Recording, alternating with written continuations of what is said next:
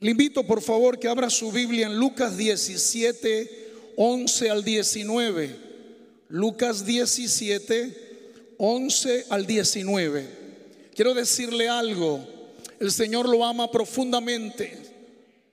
Él dejó su trono de gloria para venir a nacer en un pesebre allá en Belén. Del pesebre fue a la cruz del Calvario y del Calvario vino a nuestro corazón. Así que usted tiene al Hijo de Dios viviendo por la fe en su corazón. Amén. Hoy es un día de acción de gracias. Recordamos y vamos a recordar todas las maravillas que Dios ha hecho durante este año 2022. Dios no ha terminado contigo. Dios está contigo trabajando. Estás en un proceso de Dios. Todavía Dios no ha terminado contigo. Vamos a leer la palabra de Dios en el Evangelio de Lucas, capítulo 17, 11 al 19, que fue el pasaje donde predicó el anciano Jocelyn Urdaneta, ¿se acuerdan? De los diez leprosos. No pretendo predicar hoy aquí, no voy a repetir el sermón, pero me parece que este versículo es muy apropiado para lo que hoy vamos a compartir. Le vamos a dar lectura en el nombre del Padre, del Hijo y del Espíritu Santo. Amén. Lucas 17, 11 al 19. Se titula en la Reina Valera, diez leprosos son limpiados. Yendo Jesús a Jerusalén, pasaba entre Samaria y Galilea. Y al entrar en una aldea le salieron al encuentro diez hombres leprosos, los cuales se pararon de lejos y alzaron la voz diciendo, Jesús, Maestro, ten misericordia de nosotros. Cuando él los vio, les dijo, id, mostraos a los sacerdotes. Y aconteció que mientras iban, fueron limpiados, limpiados de la lepra.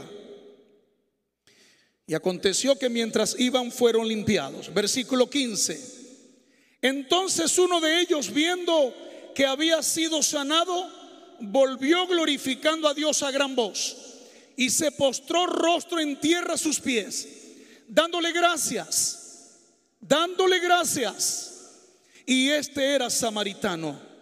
Respondiendo Jesús dijo, miren la pregunta que hizo el Señor, ¿no son diez los que fueron limpiados? Y los nueve, ¿dónde están? No hubo quien volviese y diese gloria a Dios, sino este extranjero. Y le dijo, levántate, vete, tu fe te ha salvado.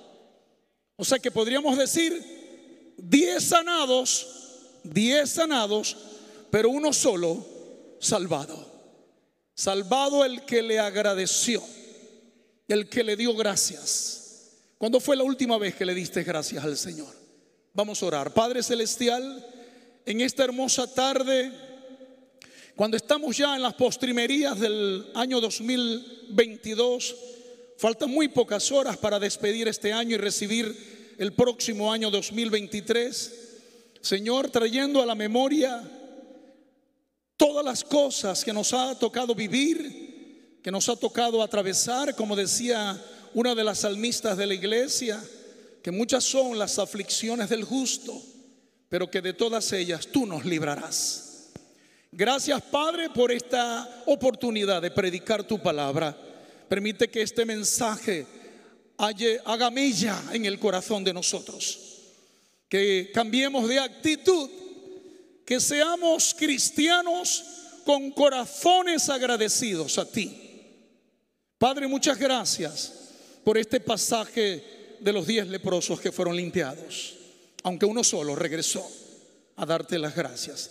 Yo quiero en esa estadística ser el que regresó a agradecerte lo que has hecho en mi vida y lo que falta por agradecerte hasta que nos vengas a buscar. Recibe toda la gloria y la alabanza en el nombre de Jesús. Amén y amén. Dios les bendiga, iglesia. Pueden tomar asiento. A su nombre, gloria.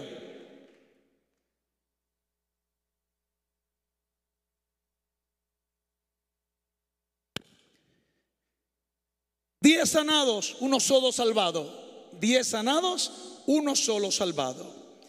En este pasaje vemos a un grupo de personas que reciben del Señor la sanidad, pero las actitudes de ellos fueron diferentes, pero muy diferentes. ¿Cuáles fueron esas actitudes que vemos en ese pasaje? Número uno, en principio las actitudes fueron similares. Si usted revisa conmigo el pasaje del 11 al 14, las actitudes fueron similares. Número uno, los diez hombres tenían la misma enfermedad. ¿Qué era lo que tenían? Lepra.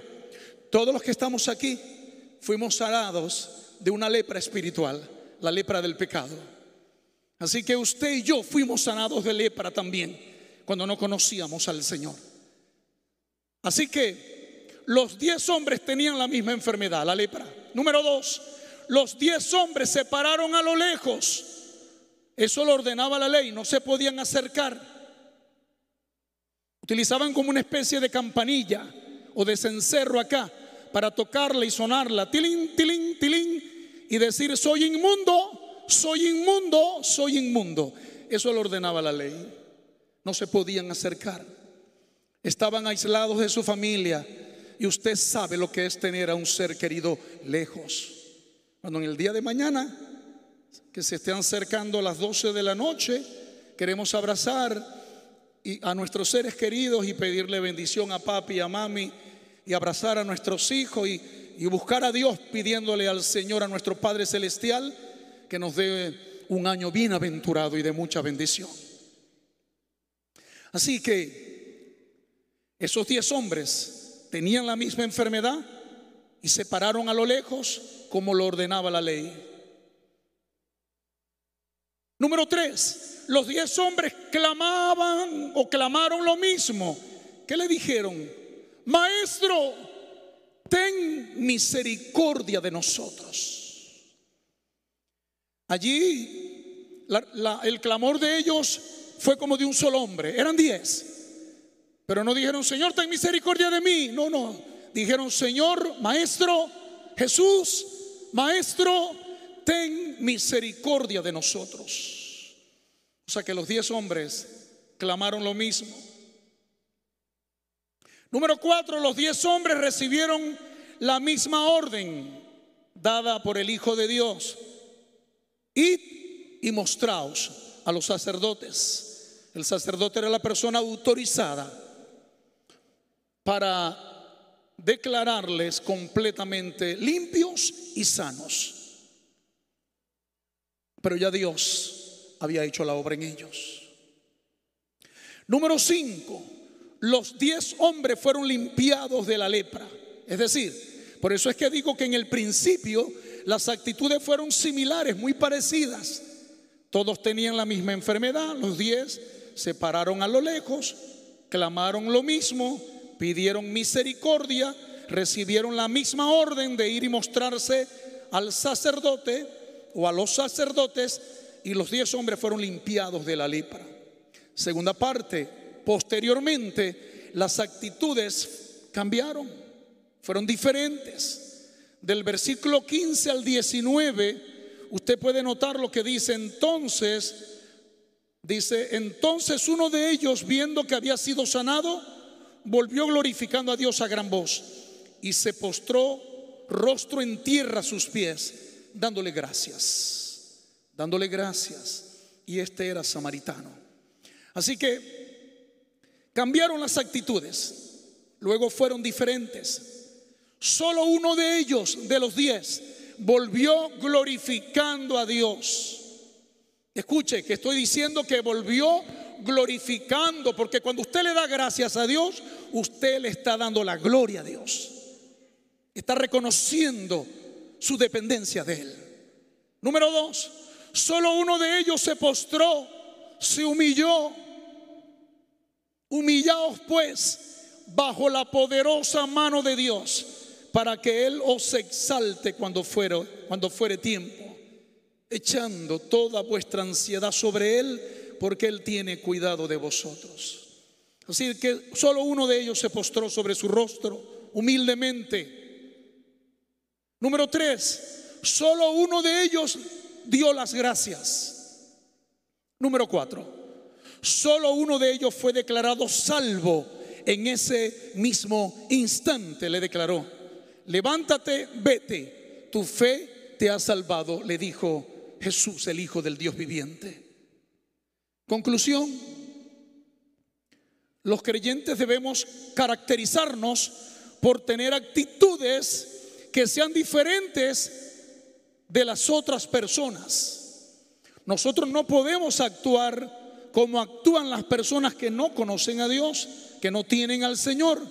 Así que nosotros los cristianos debemos caracterizarnos por tener actitudes que glorifiquen y alaben el nombre del Señor. No podemos comportarnos igual a los demás. Si usted revisa conmigo el Salmo 100, vaya conmigo al Salmo 100, usted va a ver a un hombre salmista, igual que usted y que yo, lleno de limitaciones, de debilidades, pero que dedicó un salmo para agradecerle a Dios. Y da una serie de razones, yo diría siete razones por las cuales deberíamos estar agradecidos a Dios. Mira lo que dice el Salmo 100. Cantad alegres a Dios, habitantes de toda la tierra. Servid a Jehová con alegría venía ante su presencia con regocijo. Se le debe cantar con alegría a Dios. Se le debe servir, ¿verdad? Con alegría. Y se le canta también con alegría. Debemos venir ante su presencia con gozo, con regocijo, con alegría. El versículo 3 dice, reconoce que Jehová es Dios. Él nos hizo y no nosotros a nosotros mismos. Pueblo suyo somos y ovejas de su prado. Entra por sus puertas con acción de gracias, por sus atrios con alabanza. Alabadle, bendecí su nombre, porque Jehová es bueno para siempre, es su misericordia y su verdad por todas las generaciones. Aquí hemos enumerado siete razones por las cuales deberíamos estar agradecidos como ese leproso de los diez que fueron sanados regresó para darle las gracias a quien le había sanado, al Hijo de Dios. Primera razón por la cual debemos ser agradecidos es porque Él es nuestro Dios. Y Él no se avergüenza de ser nuestro Dios, dice el escritor a los hebreos. Segunda razón por la cual deberíamos estar agradecidos. Primero, reconocer que Él es nuestro Dios. También, segunda razón es que Él nos hizo, Él nos creó. Tercera razón, somos su pueblo. Cuarta razón, somos ovejas de su prado. Él es nuestro pastor. Y si es nuestro pastor, a nosotros nada nos va a faltar. Si es nuestro pastor, es nuestro guía se encargará de nuestra provisión y nos protegerá y nos cuidará como lo ha hecho hasta el día de hoy. Los leoncillos necesitan y tienen hambre, pero los que confían en Jehová no tendrán falta de ningún bien, dice el salmista. Somos su pueblo, somos ovejas de su prado. Número cinco, Dios es bueno. Nuevas son cada mañana sus misericordias. Número 6. Su misericordia se renueva cada día. Como lo dice la palabra. Y número 7. Su fidelidad nos acompaña por todas las generaciones. Aunque nosotros seamos infieles, él permanece fiel. ¿Por qué has, has dejado de agradecerle? ¿Será que nuestro Dios, nuestro amante, amante Padre Celestial, no es digno de confianza? Pero tengo contra ti que has dejado tu primer amor. Eso suele suceder cuando desplazamos al Señor del primer lugar de nuestra vida. y pareciera que nos llenamos de amargura, de resentimiento, de odio, de queja. Ya venimos delante de Él, pero no con alabanza, sino con quejabanza. Y a Dios se le debe adorar por lo que Él es. Él es Dios. Él es digno de suprema adoración y digno de suprema alabanza. Que todo lo que respire alabe su nombre. Así que nosotros si somos, si Él es nuestro Dios, si Él nos hizo y no nosotros a nosotros mismos, si somos su pueblo, si somos ovejas de su prado, si Él es nuestro pastor, si Él ha sido bueno con nosotros, si ha renovado su misericordia cada día, porque Él renueva su misericordia cada mañana y su fidelidad ha prometido que nos las dará, que estará con nosotros por todas las generaciones, aunque nosotros seamos infieles, Él permanece fiel. Él no te ha fallado, somos nosotros quienes le hemos fallado a Él. ¿Cuántos errores hemos cometido en este año 2022? ¿Cuántos errores vamos a cometer en el 2023? Errores, pecados, malas decisiones, equivocaciones.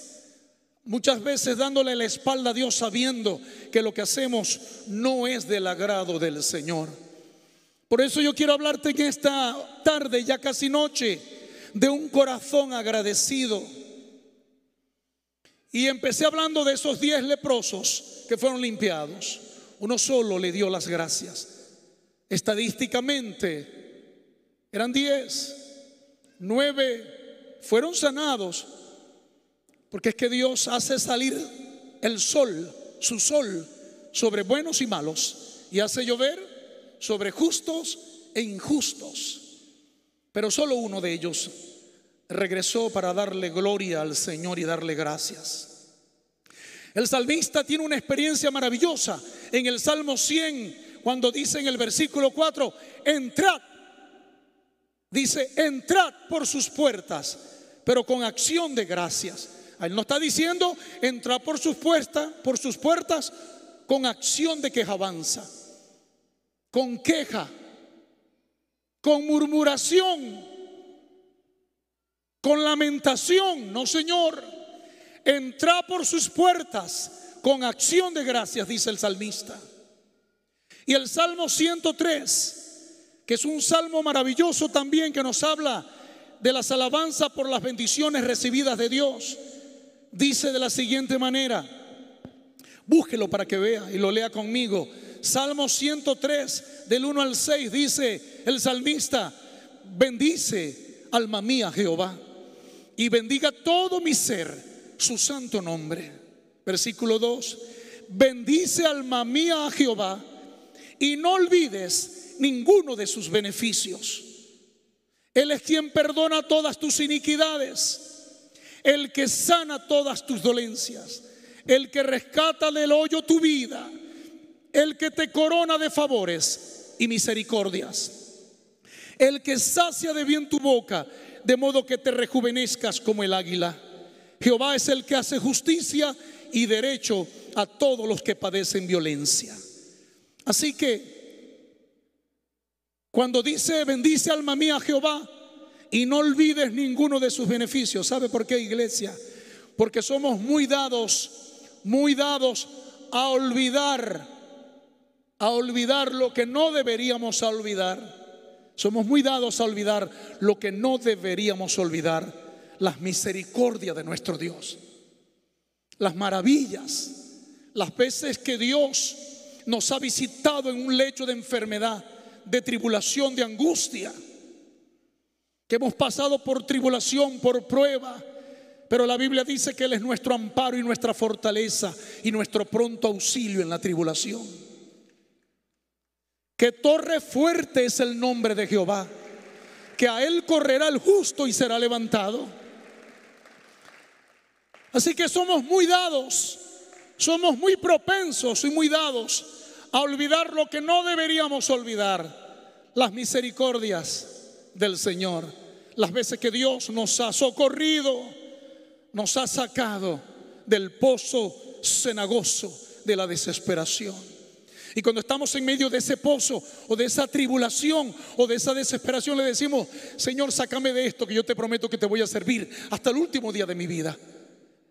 Y cuando nos saca, que nos vemos ya aliviados de nuestra tribulación y carga o, o prueba, nos olvidamos y no agradecemos. Se nos olvida de dónde nos sacó el Señor. Así que somos muy dados a olvidar lo que no deberíamos olvidar y somos muy dados a recordar lo que no deberíamos recordar. ¿Qué no deberíamos recordar? Lo que dice Isaías 43, 18. No os acordéis de las cosas pasadas, ni traigáis a memoria las cosas antiguas. He aquí yo hago cosa nueva, pronto saldrá a la luz. Abriré caminos en el desierto y ríos en la soledad. Dice la Biblia que el Señor tomó nuestros pecados y los arrojó a lo más profundo del mar para no acordarse más de ellos. Ya el Señor te perdonó. Ya el Señor te perdonó. Perdónate tú. Ya la gracia de Dios te alcanzó. Ya el Señor te perdonó. No te coloques el traje de buzo con dos tanques de oxígeno para ir a las profundidades a escarbar y a buscar lo que ya Dios no se acuerda. Ya Dios olvidó, ya Dios te perdonó. La arrojó tus pecados, mis pecados, nuestros errores, nuestras equivocaciones, nuestras malas decisiones. Los lanzó a lo más profundo del mar para no acordarse más de ellas. Así que hay cosas que deberíamos olvidar, pero no las olvidamos tan fácilmente. Y el enemigo de nuestras almas eh, se aprovecha en momentos que nos considera, nos encuentra vulnerables, cuando hemos bajado la guardia en la lectura de la palabra, en la oración, en la vida devocional, nos encuentra vulnerable, entonces lanza un dardo a nuestra mente para decirte que Dios ya no te quiere, que ya Él te dejó de amar, que ya no te ama, que te ha dejado, que te ha olvidado. El Señor no te ha olvidado de ti. Tú estás esculpido en la palma de su mano. El Señor te ama con amor eterno, con amor eterno te he amado. Por tanto te extendí, te prolongué mi misericordia, te dice el Señor. Así que tiene que haber de nosotros agradecimiento, es decir, gratitud.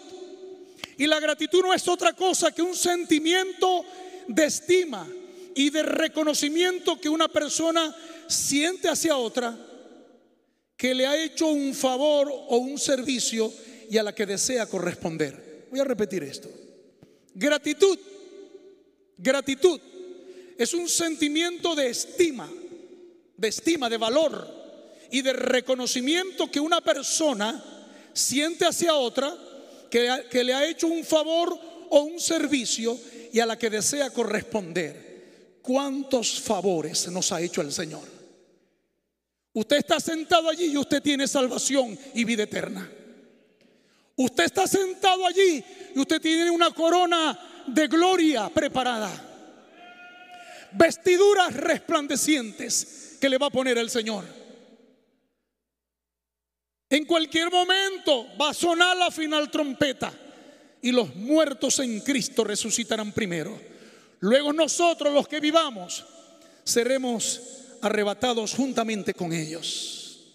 Iglesia, el rey ya viene. Nuestro rey ya viene. A mí me gusta mucho cantar esa estrofa, pastora, el rey ya viene. El rey, cante, cante conmigo. Ya viene. Levante sus manos. El rey ya viene. Ya sonó. Ya sonó la gran trompeta y su rostro veo ya. El rey ya viene, el rey ya viene, gloria a Dios, él viene por mí. ¿Cuántos le están esperando? Aleluya. El rey ya viene, iglesia, la cruz. El rey ya viene. El que ha de venir vendrá y no tardará. A su nombre, gloria. Así que tenemos que ser agradecidos por las bendiciones que hemos recibido de Dios en este 2022 y en el 2023 veremos días gloriosos, días maravillosos, bendiciones, beneficios, como usted los quiera llamar, bendiciones, beneficios, favores recibidos por Dios, por los cuales usted y yo deberíamos estar agradecidos. Por eso que el salmista dice, bendice alma mía Jehová y no olvides ninguno de sus beneficios. Él es quien perdona todas tus iniquidades, todos tus errores, todos tus errores cometidos, mis errores. El único que tiene el amor, la paciencia y la misericordia para perdonar mis iniquidades, mis pecados y mis errores es el Señor, nadie más.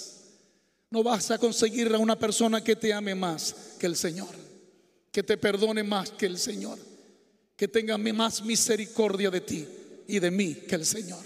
No lo vas a conseguir. Él es inigualable como cantaban los salmistas. Su nombre es inexplicable, su nombre es inigualable. Él tiene un nombre que es sobre todo nombre. Por eso delante de Él se dobla toda rodilla de los que están en los cielos, en la tierra y debajo de la tierra y toda lengua confiesa que Jesucristo es el Señor. Él es el que sana todas tus dolencias. Algunas versiones dicen, Él es el que sana todas tus enfermedades o dolencias, como sea. ¿Se acuerda lo que dice el profeta Isaías de los dolores, de las enfermedades? Ciertamente llevó Él nuestras enfermedades y sufrió nuestros dolores. Y nosotros le tuvimos por azotado por herido de Dios y abatido, mas Él herido fue por nuestros dolores, herido fue por nuestros dolores, molido por nuestros pecados. El castigo de nuestra paz fue sobre Él y por su llaga fuimos nosotros curados. ¿Sabes por qué Él es el único que te puede sanar de tus dolencias y de tus enfermedades? y de tus dolores, porque Él es varón de dolores, experimentado en quebranto. Él sabe lo que es sentir dolor. Él sabe lo que es estar quebrantado, adolorido. Por eso Él es el único que sana todas tus dolencias. El único que rescata del hueco, del hoyo, de la tumba tu vida, dice la, una versión el único que rescata del hoyo tu vida, de ese, de ese hoyo, de ese hueco de desesperación y de angustia donde a veces caemos. Recuerden que hay problemas, hay problemas que nos los buscamos solitos nosotros. Hay unos que nos vienen solitos y hay otros que nos los buscamos nosotros cuando no obedecemos al Señor cuando no obedecemos su palabra. Otro beneficio es que Él rescata del hoyo tu vida. Quiere decir que en cualquier problema, tribulación o angustia donde tú te encuentres, Él ha prometido estar contigo. En el mundo tendréis aflicción, pero confía en mí que yo he vencido el mundo. Aunque tu padre y tu madre te dejaran, con todo eso el Señor te recogerá. Así que no nos ha sobrevenido ninguna tentación que no sea humana, pero fiel es Dios que no te dejará ser tentado más de lo que puedas soportar. Y juntamente con la prueba, Dios te dará la salida. Así que no te sientas que estás entre la espada y la pared, porque Dios nunca deja a sus hijos contra la espada y la pared. Dios siempre te va a dar una puerta de salida. Porque lo que Él abre nadie lo cierra. Y lo que Él cierra nadie lo abre. A su nombre gloria. A su nombre gloria. ¿Cómo no vamos a estar agradecidos? ¿Cómo no vamos a valorar? ¿Cómo no vamos a estimar, a valorar y a reconocer a la persona de Cristo, el Hijo de Dios, que ha sido tan hermoso, tan especial, tan maravilloso, tan cuidadoso con cada uno de nosotros en este año 2022 que está por finalizar. ¿Sabe algo? Él también te corona de favores y de misericordia. Dios se encarga de hacerlo. Cuando alguna persona te tiende la mano o te bendice o te ayuda, es porque Dios la está moviendo. Es porque Dios la está inquietando. Porque Dios es el que produce en nosotros tanto el querer como el hacer por su buena voluntad. Y dice Proverbios 21.1 que como los repartimientos de las aguas, así está el corazón del rey en la mano del Señor. A todo lo que quiere lo inclina. Así que si alguien te ha coronado de favores y de misericordias, ahí está la bendita mano de mi Dios.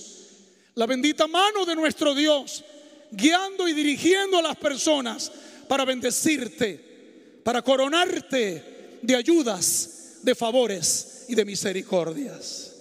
Dios también es el que sacia de bien tu boca, de modo que puedas rejuvenecerte como el águila y recuperar fuerzas como las del búfalo.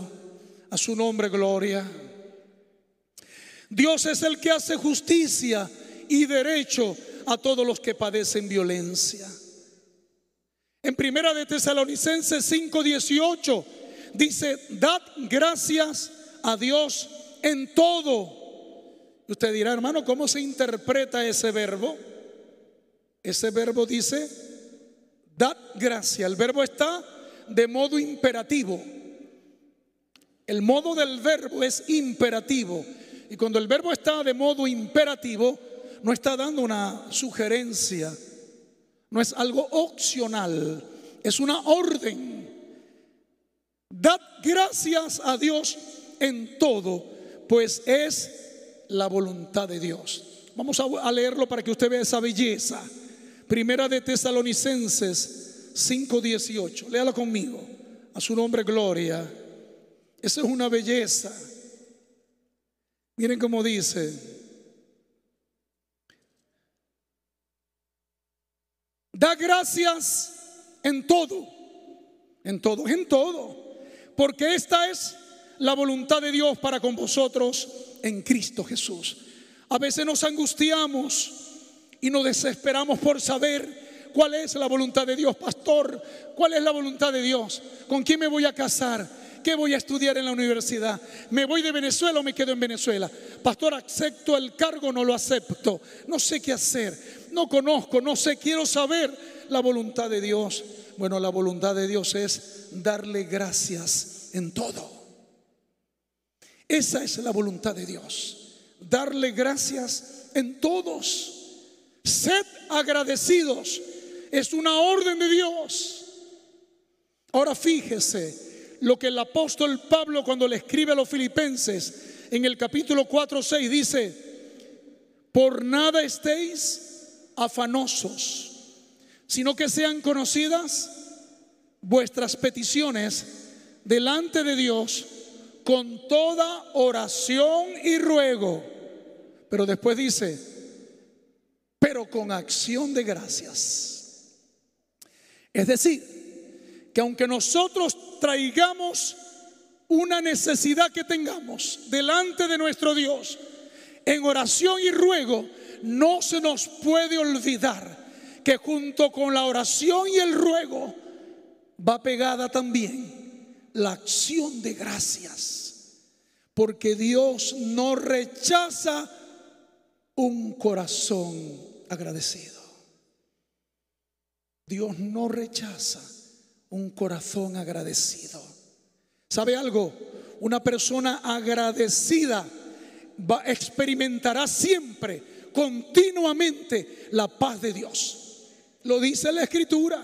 Por nada estéis afanosos, sino que sean conocidas vuestras peticiones delante de Dios con toda oración y ruego con acción de gracias.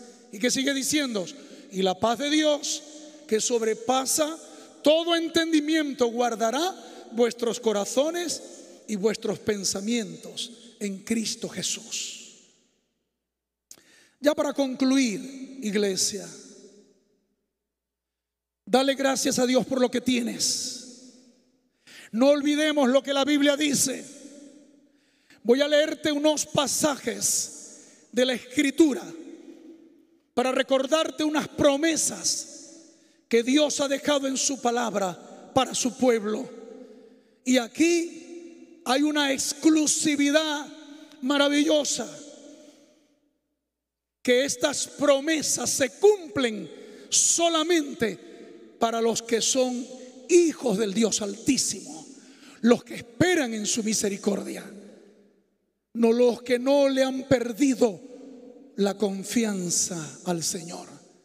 Los que no se han desanimado para creer que Dios no les va a cumplir los que le ha prometido. Él no ha terminado contigo, te lo vuelvo a decir. Dios no ha terminado contigo. Vamos a buscar rápidamente Deuteronomio, capítulo 8. Deuteronomio capítulo 8 versículos 11 al 16. Mira lo que dice la palabra de Dios. Cuídate de no olvidarte de Jehová tu Dios para cumplir sus mandamientos, sus decretos y sus estatutos que yo te ordeno hoy. No suceda que comas y te sacies y edifiques buenas casas en que habites y tus vacas y tus ovejas se aumenten y la plata y el oro se te multipliquen y todo lo que tuvieres se aumente versículo 14, y se, honor, y se enorgullezca tu corazón y te olvides de Jehová tu Dios que te sacó de tierra de Egipto, de casa de esclavitud, de casa de servidumbre, que te hizo caminar por un desierto grande y espantoso, lleno de serpientes ardientes y de escorpiones y de sed, donde no había agua, y él te sacó agua de la roca del, del pedernal que te sustentó con maná en el desierto, comida que tus padres no habían conocido, afligiéndote y probándote para la postre hacerte bien. Estaba afligiéndote y probándote para la postre hacerte bien. Porque es que el sufrimiento, la prueba, la tribulación, lo que hace en nosotros es formar el carácter de Cristo.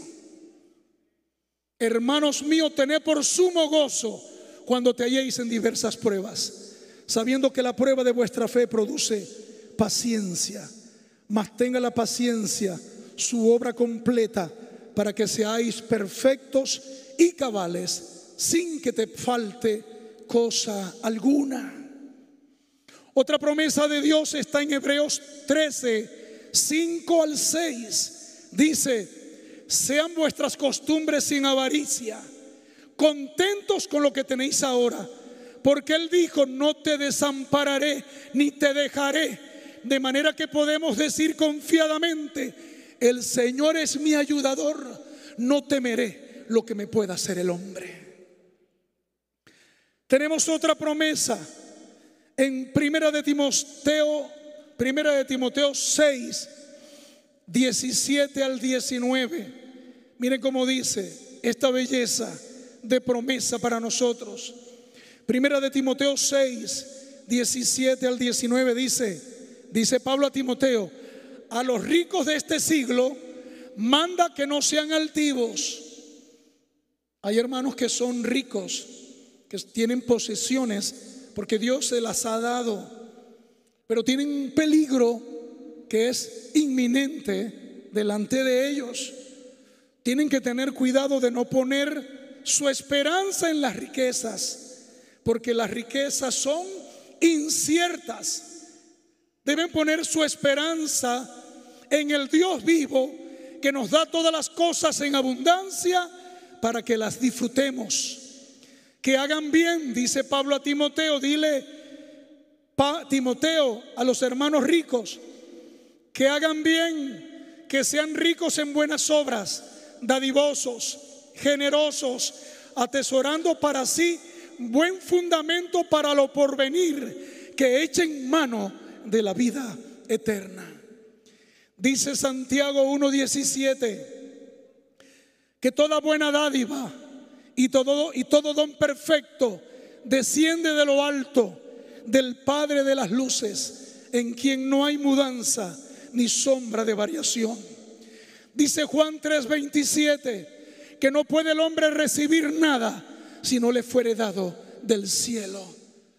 No creas tú ni creamos todos que lo que nosotros tenemos o lo que, o lo que hayamos recibido era porque lo merecíamos. No, todo lo que somos y todo lo que tenemos se lo debemos al Señor. Todo eso nos los dio el Señor. A su nombre, gloria. Y termino, iglesia, termino con un pasaje donde el apóstol Pablo en Romanos 8:18 dice, pues tengo por cierto que las aflicciones del tiempo presente no son comparables con la gloria venidera que en nosotros se ha de manifestar. Puede ser que estés pasando por un mal momento, por una prueba, por una tribulación, pero de esa te va a librar el Señor. De esa te va a sacar el Señor. No solamente en lo que resta de este año, que son poquitas horas, sino en el año 2023, que está próximo ya, que se está asomando, nosotros veremos la gloria de Dios en nuestras vidas. A su nombre, gloria. Vamos a orar. Padre Celestial, te damos las gracias, Señor, porque hoy ha sido un día maravilloso para traer a memoria que aquel leproso de los diez que sanaste tuvo la delicadeza de regresar para darte la gloria y darte las gracias, porque ya tú lo habías salvado. Así como me salvaste a mí, así como has salvado a cada uno de los que estamos aquí, sanándonos de esa lepra espiritual del pecado que nos estaba consumiendo. Tú nos encontraste, nos buscaste, nos sanaste, nos devolviste la esperanza y el deseo de vivir. Por eso tenemos una esperanza gloriosa, una esperanza que no avergüenza. Gloria a tu nombre. Nuestra ciudadanía está en el reino de los cielos. De allí esperamos al Hijo del Dios bendito, al Señor Jesucristo.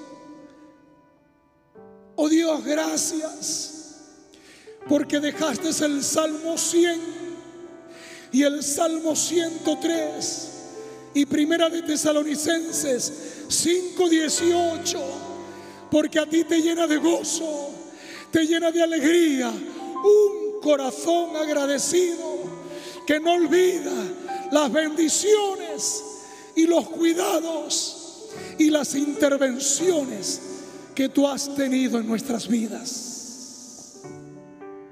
¿Cómo no agradecerte? ¿Cómo no darte las gracias?